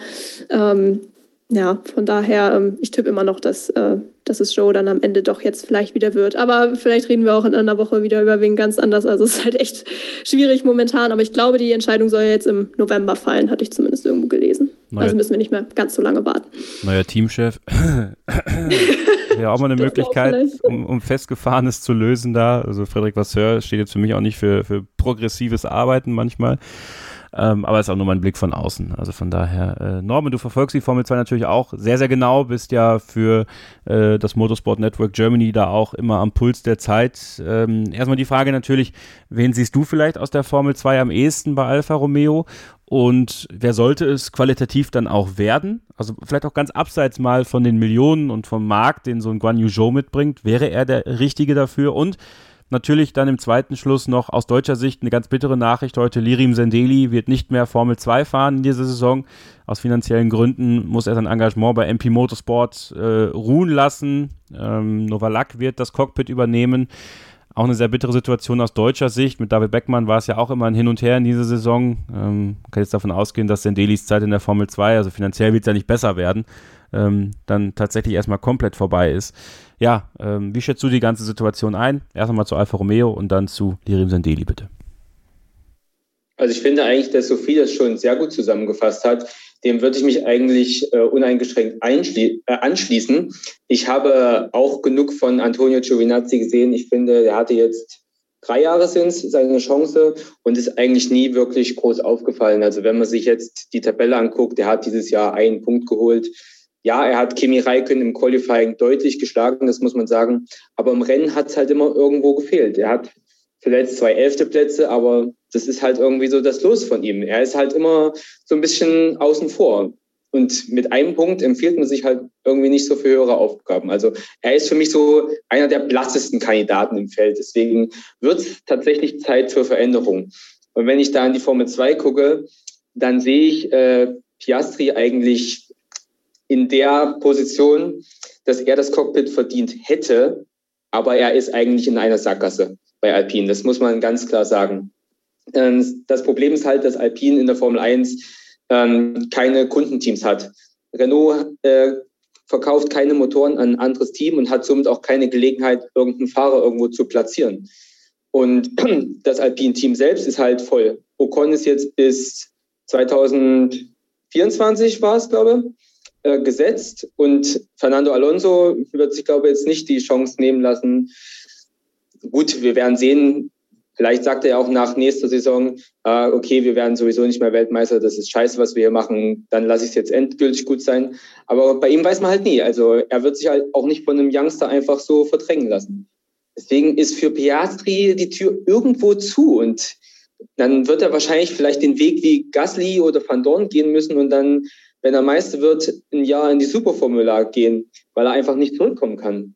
Deswegen ist es auch für Pocher vielleicht besser, wenn er dieses Jahr nicht Meister wird, weil er könnte ein zweites Jahr Formel 2 gut gebrauchen.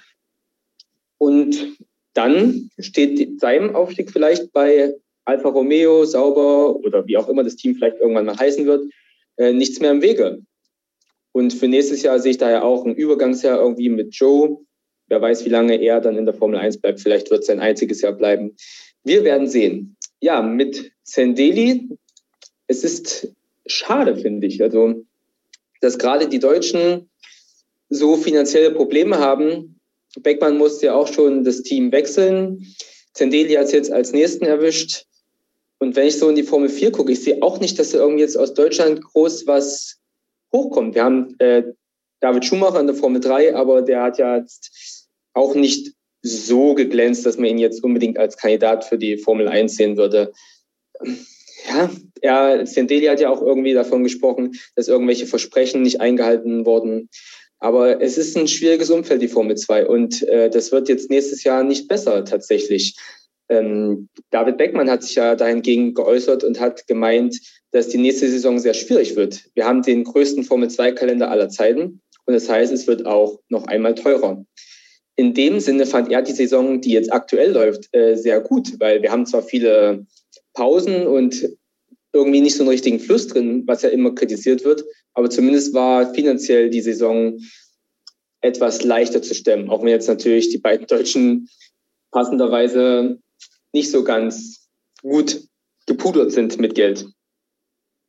Muss man einfach dazu sagen, dass deutsche ähm, ja, Gönner, sage ich mal, dann doch ein bisschen rationaler handeln als so manche andere im Ausland und natürlich hier die Corona-Krise auch reingehauen hat. Also dass da vielleicht Budgets, die eigentlich äh, aversiert waren dafür, dass die ähm, ja, oder avisiert waren, dass die nicht äh, umgesetzt werden konnten. Also es ist wirklich schade für Sendeli ähm, und auch für David Beckmann, dass das alles so ein Chaos ist. Vielleicht finden sie ja für 2022 eine Lösung und ansonsten finde ich, baut sich im Motorsport so viel Tolles auf, dass es gar nicht die Formel 1 sein muss. Äh, David Beckmann hat ja selber auch schon bei mir im Interview gesagt, äh, die DTM wäre ein schönes Pflaster für ihn. Ähm, und ähm, ja, also es muss ja nicht immer der Formelsport sein am Ende. Es ist natürlich schade, dass es dann am Ende höchstwahrscheinlich nur Mick Schumacher sein wird, der es als signifikanter deutscher Fahrer in nächster Zeit in die Formel 1 geschafft hat oder schafft. Aber mal gucken, was mit David passiert. Und ja, ich weiß ja gar nicht, wie die finanzielle Situation von Ralf ist, ob, ob der Sky-Engagement dann so gut zahlt, dass er das stemmen kann. Aber er wird sicherlich mit Wein auch gut Geld machen.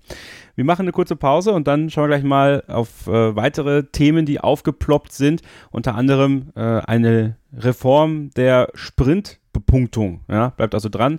Noch ein Tag gibt es hier bei Starting mit dem Formel 1 Podcast auf meinsportpodcast.de nämlich. Ein letztes Mal zurück hier bei Starting Grid, dem Formel 1 Podcast auf meinsportpodcast.de.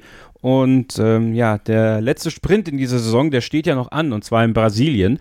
Aber ähm, es ist ja, ja ein offenes Geheimnis, dass es 2022 damit weitergeht, dass es mehr geben wird. Norman, du hast für Formel1.de ähm, die Pläne, die Ross Braun angekündigt hat, mal so ein bisschen zusammengefasst. Also was will man machen, um den Sprint attraktiver zu machen, vielleicht spannender zu machen und vielleicht dauerhaft interessanter zu machen?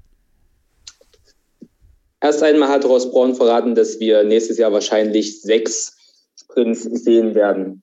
Also die Zahl vom aktuellen Jahr wird verdoppelt werden. Ähm, der erste Punkt, den er gesagt hat, ist zum Beispiel, dass man endlich das Ding auch wahrscheinlich Sprintrennen nennen wird. Da sind wir ja alle ein bisschen verrückt gemacht worden. Nein, das Ding darf nicht Rennen heißen, weil es ist kein Rennen, aber eigentlich ist es doch ein Rennen. Und da hat Ross Braun so schön gesagt, äh, wenn es quakt wie eine Ente und aussieht wie eine Ente, ja, dann ist es wahrscheinlich auch eine Ente. Und deswegen können wir uns wahrscheinlich darauf einstellen, dass es Sprintrennen heißen wird demnächst. Ähm, der größte Punkt war aber tatsächlich, dass sie darüber nachdenken, mehr Punkte für den Sprint zu vergeben. Es hieß, dass es vielleicht ein Drittel von einem, einem normalen Grand Prix-Sieg wert sein soll, also vielleicht zwischen acht und zehn Punkte und dass dann auch noch mehr Fahrer damit bedacht werden. Also es könnte dann theoretisch runter bis zu dem Top Ten gehen, wie im normalen Rennen, also vielleicht zehn bis eins. Aber das steht noch nicht so genau fest, das werden wir dann sehen. Man will einfach Anreize schaffen, damit auch die hinteren Positionen noch was haben, worum sie kämpfen können. Aber ich weiß nicht, ich bin jetzt nicht so ein großer Freund davon, weil man kämpft ja in gewisser Weise schon um irgendwas und zwar um eine bessere Startposition. Ob jetzt der eine Punkt noch jemanden hinterm Ofen vorholt, ich weiß nicht, kann, kann ich mir schlecht vorstellen. Und ich finde auch, dass die Grand Prix ein bisschen entwertet werden. Ähm, ich habe da irgendwo letztens eine Rechnung gesehen, ähm, wie viel Prozent dann ein Grand Prix-Sieg im Falle nur noch wert wäre. Und das würde natürlich so einen richtigen Sieg entwerten, wenn es halt für den Sprint nochmal mehr Punkte geben würde als bisher. Ja.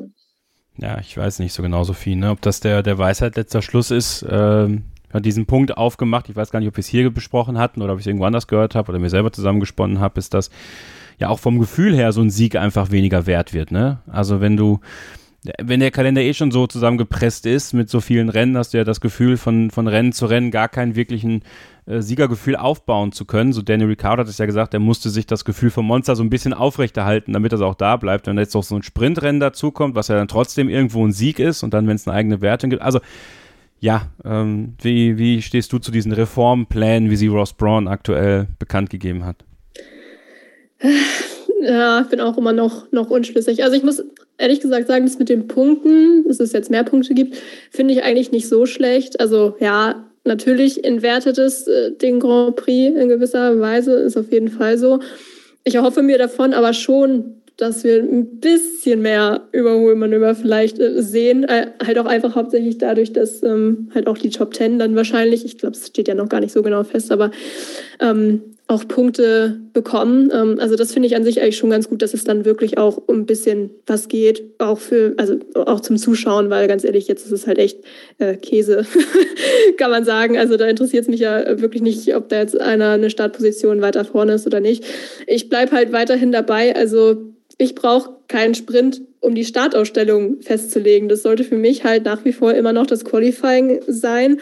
Verstehe aber auch das Argument ähm, von äh, Ross Braun, der da sagt, ja, okay, aber es lohnt sich halt nicht, um jeden Platz also aktuell lohnt es sich, um jeden Platz zu kämpfen, aber wenn man halt so ein Standalone-Event hat, dann gilt das halt nur für die, für die Punkteränge und das, ja, stimmt halt auch schon. Ähm, ja, ich, ich finde es sehr schwierig. Was ich gut finde, ist, ähm, dass die Pole jetzt dann auch wieder an den Quali-Sieger wirklich wahrscheinlich gehen soll. Ähm, hatten wir auch schon viel darüber diskutiert, ist ja eigentlich auch total logisch. Fand ich ehrlich gesagt ein bisschen schockierend fast, ähm, weil Braun dann nämlich auch zugegeben hat, ähm, dass die das einfach auch nicht so auf dem Zettel hatten, diese ganze Thematik, und das nicht so durchdacht hatten am Anfang, wo ich mich frage, wie kann das passieren, weil das für mich eigentlich das also am simpelsten ist von diesem ganzen Sprintkonzept, was wir da haben.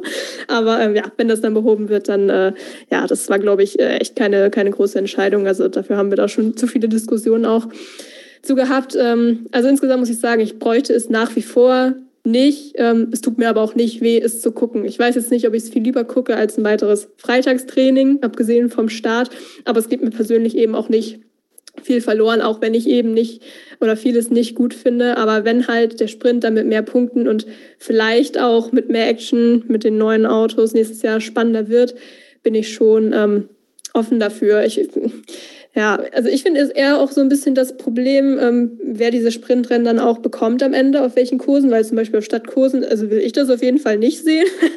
ähm, aber angeblich ist das Interesse ja sehr groß seitens der Veranstalter, das ähm, auszutragen. Angeblich wollen das ja alle und das kann ich auch nachvollziehen, weil ähm, sagt ja keiner Nein, wenn es heißt, ja, okay, hier Freitag äh, gibt es dann schon Qualifying, können wir uns hier ein paar mehr Fans an die Strecke holen paar mehr Dollar ähm, ja, absahen, ähm, ist dann halt die Frage, okay, wer, wer darf das dann am Ende auch austragen, weil gut, wahrscheinlich dann derjenige, der am meisten Geld zahlt, aber ich finde es halt auch wichtig, dass das schon irgendwie auch ein bisschen verteilt ist und wir dann nicht nachher vier Sprintrennen hintereinander haben und dann sind da drei Monate irgendwie wieder zwischen. Also ja, ich weiß nicht, bin da, bin da immer noch nicht äh, mega überzeugt von und würde es definitiv nicht vermissen, aber ich bin jetzt schon mit den Änderungen, die sie halt gerade vorschlagen oder planen, bisschen optimistischer auch in Bezug auf nächstes Jahr und äh, stelle mich da jetzt auch nicht komplett mehr gegen. Solange es dann auch wirklich bei sechs Rennen bleibt, dann haben wir es halt bei jedem vierten Rennen ungefähr. Ja, kann ich, glaube ich, mit leben. Also ich habe mal kurz gerechnet. Ähm, wenn du alle Rennen gewinnst, bei 23 Rennen mit schnellster Rennrunde und 10 Punkte für den Sprintsieg kriegen würdest, dann würdest du, glaube ich, 658 Punkte in einer Saison holen können. Und das heißt auch, dass ähm, die Teammeisterschaft theoretisch am Ende mit über 1000 Punkten entschieden werden könnte. Das ist eigentlich schon ein krasser Wert, oder? Ja. Also würde alle bisherigen Punktesysteme und Rekorde obsolet machen. Aber gut, das ist es ja eigentlich so schon. Das stimmt. Ja, danke fürs Rechnen. Das ist auf jeden Fall nochmal spannend gewesen, ja. Es gibt ja auch noch als Ergänzung, die überlegen ja, glaube ich, sogar auch, ob es jetzt so einen separaten Sprint-Titel dann auch äh, geben soll. Ähm, ja, bin ich jetzt aber auch kein Fan von, muss ich sagen. Also ich glaube, es ist halt auch eher wieder so eine Sponsorengeschichte. Ne? Also mir als Fahrer wäre das ehrlich gesagt überhaupt nichts wert. Aber das steht ja auch alles noch gar nicht fest, aber das ist nur noch so als Ergänzung. Okay, der Sieger kriegt ein Crypto.com Bitcoin. Ja, also einen großen, aber so als Pokal quasi, der nichts wert ist. Ähm, Stefan, ein Sprintrennen in Jerez 2022, wäre das was? Du, da, da schlackern dir doch die Ohren, wenn du hörst, dass diese Strecke eventuell ein Formel 1 Comeback feiern soll. Ja, sowieso. Also Michael Schumacher gefällt das, ne? bin, ich, bin ich mir nicht sicher, ob ihn so freuen würde, wenn da die Erinnerungen wieder hochkommen. Jetzt stell dir vor, 97, ne? Stefan, stell dir vor, Herres, Schumacher, Mick gegen Mazepin, Nikita und dann macht Nikita den Schumacher. Das wär's doch. Das wollen wir sehen. Aber dann bitte in der Trisac Corner. wenn, wenn dann schon gescheit. Eben. Ah, also ich, ich halte Jerez für eine patente Rennstrecke. Wunderbar. Könnte ich wunderbar mit leben, wenn das so kommen würde. Ja, mei. Die haben ja gesagt, sie seien erstes Ersatzrennen. Also das ist zumindest die Auskunft, die wir von Jerez erhalten haben. Falls also irgendwo mal was klemmt, dann würden sie automatisch nachrücken.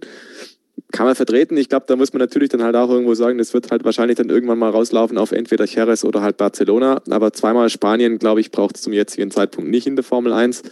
Ähm, ich wäre ehrlich gesagt nicht böse, man würde Barcelona ablösen weil ich glaube, das ist so tatsächlich so ein Dauerbrenner im Formel 1-Kalender, der sich einfach abgenutzt hat, weil da wurde rauf und runter getestet, stundenlang, tagelang, wochenlang. Äh, Im Simulator kennt es jeder Fahrer aus der Formel 2, aus der Formel 3 und so weiter und so fort. Also das ist einfach eine Strecke, die bietet auch aufgrund dieser Ausgangslage kein gutes Racing. Wenn dann also mal wieder was Neues oder was Altes zurückkommt, warum nicht? Man kann ja auch mal tatsächlich drüber nachdenken, ob es eine Idee wert wäre, wie früher mit Hockenheim und Nürburgring, dass man rotiert. Ähm, das halte ich zum Beispiel auch für eine sehr gute Möglichkeit, wie man diesem Kalender, der immer weiter aufgebläht wird, so ein bisschen mehr ja, Flair einhauchen könnte, wenn man sagt, komm, es ist nicht jedes Jahr die gleiche Suppe, sondern man hat irgendwie vielleicht fünf, sechs Rennen, die wechseln sich halt ab. Und Jerez, warum nicht? Da wurde zum Beispiel auch eine kleine Anekdote 2014 der erste Test der Turbo-Hybrid-Ära ausgetragen und viel gefahren wurde damals nicht. Ich war vor Ort, ich weiß es noch habe mich dann da morgens an die Rennstrecke gestellt und das war eher frisch und ähm, ja, man hat halt nicht sehr viel gesehen und vor allem nicht viel gehört, weil leise waren die Dinge ja schon von Anfang an, aber gefahren sind sie halt kaum, außer Mercedes, die recht passabel Runden gedreht haben. Und äh, also wie gesagt, da hat Jerez in neuerer Formel 1 Historie durchaus auch einen denkwürdigen Platz gekriegt, weil die Formel 1 Testfahrten abgehalten hat, ohne viel zu fahren. Ja, und damit liefert, also als ob du Medienprofi wärst, lieferst du mir die äh, Überleitung zum nächsten, zum nächsten Thema, wo ich dich darauf ansprechen wollte. Äh, es wird ja zwei Testzeiten geben äh, in der nächsten Saison. Wir haben einmal in Bahrain den Test, das ist der der quasi Haupttest, der wieder komplett übertragen werden wird. Dann haben wir eine Woche in Barcelona, wo Stand jetzt wohl Printmedien eher den Vorzug bekommen, die äh, sich da austoben dürfen. Das wird dann im Fernsehen nur so Zusammenfassungen geben und sowas. Und es wird noch in diesem Jahr, äh, Stefan, einen Test geben, der ganz, ganz wichtig ist. Denn nächstes Jahr gibt es ja nicht nur ein neues, neues Auto, sondern auch neue Reifen. Und da gibt es noch einen Reifentest am Ende der Saison. Und welches Team nimmt nicht teil? Williams. Tja, also ob das so clever ist, weiß ich auch nicht, muss ich sagen. Ähm, ganz im Gegenteil. Wobei man darf da auch nicht vergessen, ja, es geht darum, das ist dann das fertige Pirelli-Produkt. Ähm, grundsätzlich aber haben die alle ja mitgewirkt bei der Testarbeit. Also in irgendeiner Form irgendwelche Prototypen hatten die alle schon mal im Auto. Die wissen also grundsätzlich, auf was sie sich einlassen. Aber dieses fertige Produkt einheitlich für alle, dass wirklich alle mit den gleichen Bedingungen, mit diesen Reifen, wo sie jetzt definitiv wissen, aha, die werden es auf der Strecke sind, ähm, das gibt es jetzt halt nur einmal. Man kann jetzt sich aber natürlich auch die Frage stellen, es ist vielleicht auch eine Kostenfrage, muss ich da unbedingt dran teilnehmen? Weil die Erkenntnisse, die ich dabei gewinne, die sind natürlich nur bedingt relevant für das, was nächstes Jahr passiert. Bei komplett neuen Autos ist im Prinzip das, was mit den aktuellen Autos passiert, in irgendeiner Weise nur Kompromiss. Also du baust die aktuellen Autos so hin, dass sie die größeren Räder aufnehmen können zum Beispiel. Ähm, die Aerodynamik muss man so ein bisschen, man nennt es ja immer Mule Car, ja, also so ein Testträger. Man muss das alles so anpassen, dass man simulieren kann, als wären es die 2022er Autos. Und das funktioniert nicht. Und das, also es, es, funktioniert, man kann das alles machen, man kann das alles äh, testen und simulieren, schon klar, man kann sicherlich auch einige Daten gewinnen, aber die Gefahr, dass man sich da vielleicht irgendwie auf eine falsche Fährte locken lässt, dass man sagt, hey, das ist ja wunderbar, das funktioniert mit unserem Auto ja super. Und die Konstruktion ist nächstes Jahr aber halt dann doch vielleicht nochmal ein bisschen anders, also die Konstruktion des Fahrzeugs. Ähm, dann glaube ich, ist die Gefahr groß, dass man sich halt dann vielleicht doch irgendwie verläuft. Und dementsprechend könnte man auch sagen, also dieser Test dann am Ende des Jahres, was soll das? Ne? Die, die Mischungen sind eh final verabschiedet dann. Die sind dann eh klar, was es dann wird an Reifen.